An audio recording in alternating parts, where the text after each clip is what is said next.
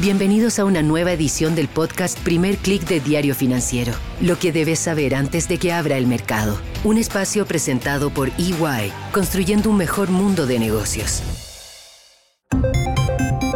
Muy buenos días, soy Marcela Vélez y desde Londres comento con ustedes las noticias que deben saber para comenzar el día. Bienvenidos a Primer Click de Diario Financiero. Buenos días, es miércoles 7 de junio, tenemos temas muy distintos que abordar hoy. Tenemos el retail, tenemos la desaceleración de China, nuevos pronósticos para la economía global, lo que está pasando en la industria de las criptomonedas. Pero antes de abordar cada uno de estos temas, revisemos qué está pasando con los índices a esta hora y lo que vemos es una sesión bastante débil y de forma generalizada. En Asia, el índice regional cae 0,45%. Vemos en Europa una sesión mixta con el Stoxx 600 retrocediendo 0,13%. Vemos también caídas en los futuros de Wall Street que siguen con variaciones más bien moderadas, pero hoy en terreno negativo. El dólar apunta a la baja, el índice de la divisa cae 0,10%, hasta hace poco se había mantenido plano, pero ahora tiene una clara tendencia a la baja, mientras vemos una recuperación en las materias primas. En el caso del cobre, sube 0,88% en Londres. ¿Cuáles son las noticias que han movido los índices en las últimas horas? Comencemos por el lado positivo, por una noticia que impulsó las acciones, sobre todo del retail y del retail europeo. Y en este caso no se trata del retail de lujo, no, sino de las grandes cadenas minoristas. Estamos viendo que el sector de vestuario sube 2,7% en la sesión europea, liderados por Inditex, la matriz de Zara, de Massimo Dutti, Paul Bear, y esta empresa española ve sus acciones subir hoy casi 6%, ha pasado por primera vez su capitalización bursátil de los 100 mil millones de dólares y todo esto después de un reporte que sorprendió a los analistas. Inditex reporta un alza de 13% en sus ventas en el primer trimestre y 54% de aumento en sus utilidades. La empresa reporta buenos rendimientos en prácticamente todas sus unidades de negocio y un tema ya más de largo plazo o de tendencia que es interesante de ver es que Inditex anuncia una inversión por 1.600 millones para sus tiendas físicas. Se trata de tiendas que ofrecen o que pretenden ofrecer una nueva experiencia a los compradores, pero es interesante cómo, y porque Inditex no es la única empresa, cómo las cadenas de retail están volviendo a apostar por las cadenas físicas. Es una tendencia que hemos visto en aumento desde el año pasado. El sector retail europeo, sin embargo, es la excepción. El alza de Inditex, en todo caso, es suficiente para llevar al IBEX español a un alza. Se desacopla así de la tendencia general que vemos en Europa. Pero el impulso se queda hasta ahí. Vemos que, por el contrario, el sentimiento en los mercados es más bien negativo. Hay varios factores que están pesando y básicamente se resumen en la idea de que estamos, como le llama la OCDE esta mañana, una recuperación de bajo crecimiento. Estamos en un periodo donde todavía la alta inflación está afectando a la economía global y donde las perspectivas de crecimiento son más bien menores. El primer reporte llegó desde China durante la noche.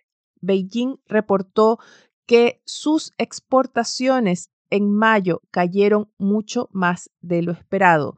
El mercado preveía una caída de en torno 0,4% después de lo que habían sido dos meses de alzas importantes, pero Beijing reportó que las exportaciones en mayo cayeron 7,5%. Esta cifra se entiende como un regreso a ese ambiente de recesión que dominó o que ha dominado más bien en las exportaciones chinas desde fines de 2022. También es una señal de la debilidad de la demanda global. En el caso de las importaciones, el escenario fue menos pesimista. Estas cayeron 4,5% en mayo. El mercado esperaba una caída de 8%, así que ahí tuvimos una menor contracción a la esperada, que es una buena noticia para los socios comerciales, sobre todo proveedores de productos de consumo o materiales de China. Hay expectativas de que Beijing anuncie nuevas medidas de estímulo. Se reporta ya que los grandes bancos van a cumplir con el pedido que hiciera el Banco Central de China de recortar las tasas de interés de los depósitos.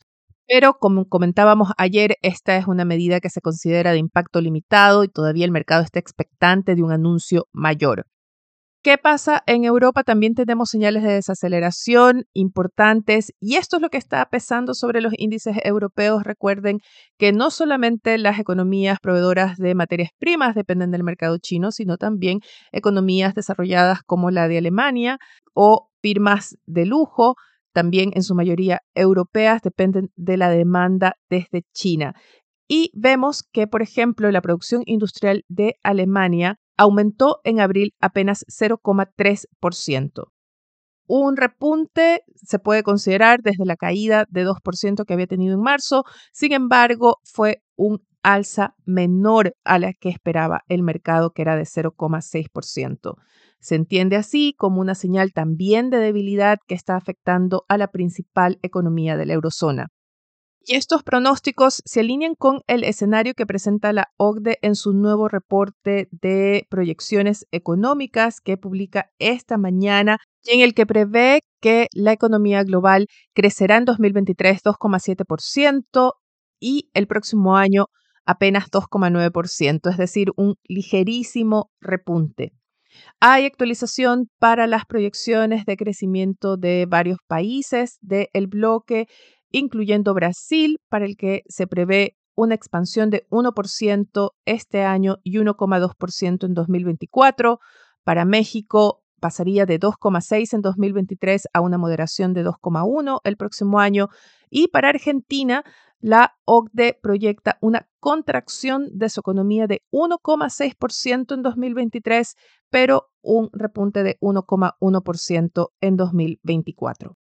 Hay que destacar las declaraciones que hace el economista jefe de la OCDE que llama a los gobiernos a recuperar la salud de las finanzas fiscales, hace un llamado a que es momento de retirar los subsidios y ayudas generalizadas. La economista jefe de la OCDE tiene una entrevista con Financial Times en la que afirma que las ayudas deben ser focalizadas en quienes verdaderamente lo necesitan y que este comportamiento de parte de los gobiernos ayudaría o se alinearía más bien con el trabajo que están haciendo los bancos centrales por controlar la inflación. Y esta no es la primera crítica o llamada a los gobiernos a no empeorar el escenario inflacionario con un alto gasto público, sobre todo en subsidios generalizados. Salgamos del tema macroeconómico y vayamos ahora a las criptomonedas, donde vemos esta mañana caídas de más de 1% en las principales criptomonedas como Bitcoin, que pierde 1,48%. Sin embargo, llama la atención que este sector no está sufriendo una crisis mayor, no se ven caídas mayores, considerando las acciones recientes del regulador estadounidense.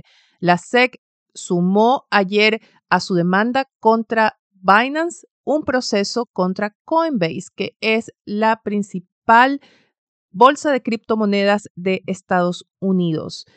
Las acciones de Binance cayeron 12% ayer y esta mañana suben ya 1,72% antes de la apertura. O quienes creen en las criptomonedas son muy fieles a estos activos, a sus ideas de inversión y no están nerviosos o creen que las demandas de la SEC van a tener un impacto limitado. En todo caso, Binance vio ayer salir unos 800 millones de dólares y desde Coinbase no solamente niegan los cargos que presentó la SEC, sino que aseguran que también el regulador debería apegarse a las leyes. Este es solo el inicio de un capítulo que va a enfrentar a la SEC con estas dos de las más grandes bolsas de criptomonedas. Veamos qué tenemos en agenda para hoy. Estamos pendientes de los datos de comercio también en Chile y en Estados Unidos. Tendremos cifras de balanza comercial durante la mañana. En Brasil y en Colombia tendremos datos de inflación. En ambos casos, analistas esperan ver una desaceleración en los índices de precios. En Chile es un día muy importante. El Consejo Constitucional inicia oficialmente sus funciones. Pueden seguir la transmisión en vivo en el sitio web de Diario Financiero. Y otro evento importante que no es público es la reunión del presidente Gabriel Boric con el presidente de la CPC, Ricardo Meves. Este es un evento que, del cual reporta Diario Financiero y que destaca en su portada de hoy y que es parte de los esfuerzos del gobierno por alcanzar este denominado pacto fiscal. EF reporta que Hacienda habría fijado siete prioridades para financiar como parte de este pacto. Así que los invito a saber más de este tema en la edición de hoy de Diario Financiero, que por cierto, además sigue el caos que se ha creado en torno al fallo de la Corte Suprema. Cruz Blanca es una nueva ISAPRE que se suma con un recurso pidiendo aclaración del alcance de este fallo. Y ayer incluso vimos ya la dimisión de la ministra vocera del tribunal. Con esto me despido por ahora. Los invito a que sigan las noticias del día visitando nuestro sitio web de f.cl, de fsud.com para las noticias de negocios de Latinoamérica. Yo me despido por ahora. Les deseo que tengan un buen día. Nosotros nos reencontramos mañana. Esto fue el podcast Primer Click de Diario Financiero. Lo que debes saber antes de que abra el mercado. Un espacio presentado por EY, construyendo un mejor mundo de negocios.